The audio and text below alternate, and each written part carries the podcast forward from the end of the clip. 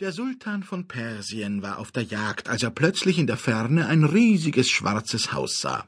Er ging darauf zu, und siehe da, es war ein Schloss, aus schwarzen Steinen gehauen und mit eisernen Platten belegt, das unter einem glücklichen Gestirn gebaut war. Das Schloss hatte ein Tor, von welchem ein Flügel durch den anderen Flügel geschlossen war.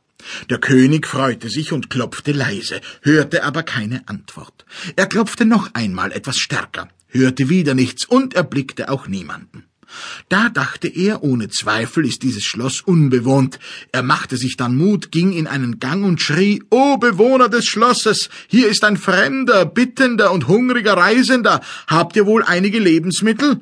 Der Herr aller Sklaven wird euch reichlich dafür belohnen. Er wiederholte dies zum zweiten und dritten Mal, hörte aber keine Antwort. Dann fasste er stärkeren Mut, schritt durch den Gang ins Innere des Schlosses, drehte sich rechts und links um und sah niemand.